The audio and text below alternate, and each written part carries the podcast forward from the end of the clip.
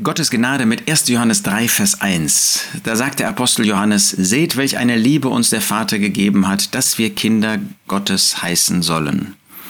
Was für eine wunderbare Zusicherung, was ein wunderbares Bewusstsein, dass Gott der Vater uns Liebe gegeben hat. Und was für eine Liebe. Seht, welch eine Liebe uns der Vater gegeben hat. Gott hat sein ganzes Herz uns gegenüber offenbart, geöffnet. Und nicht nur das, er ist tätig geworden in vollkommener Liebe. Und der Apostel ruft uns auf, das mal anzuschauen. Ist es nicht wert, dass wir Gott in seiner Liebe, in seiner Hingabe, in seiner Größe bewundern?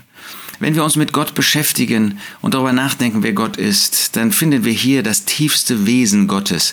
Das ist nicht, dass er der Allmächtige ist. Er ist allmächtig. Das ist nicht, dass er der Höchste ist. Er ist der Höchste, der sich im tausendjährigen Reich auch so offenbaren wird. Das ist nicht, dass er Yahweh ist, der Herr, der sich seinem Volk, dem irdischen Volk in Fürsorge zuwendet. Das tut er.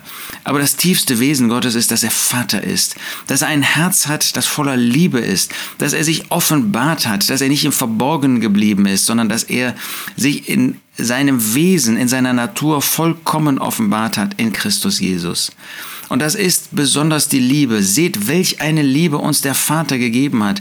Vater können nur die zu ihm sagen, die eine Beziehung zu ihm haben, die ihn in Christus kennengelernt haben, die wissen, wer er wirklich ist, Licht und Liebe.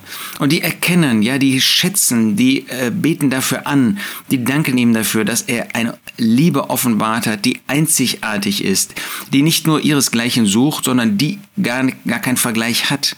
Seht, welch eine Liebe uns der Vater gegeben hat, dass wir Kinder Gottes heißen sollen. Dass wir nicht einfach nur Vergebung der Sünden bekommen sollten, das haben wir.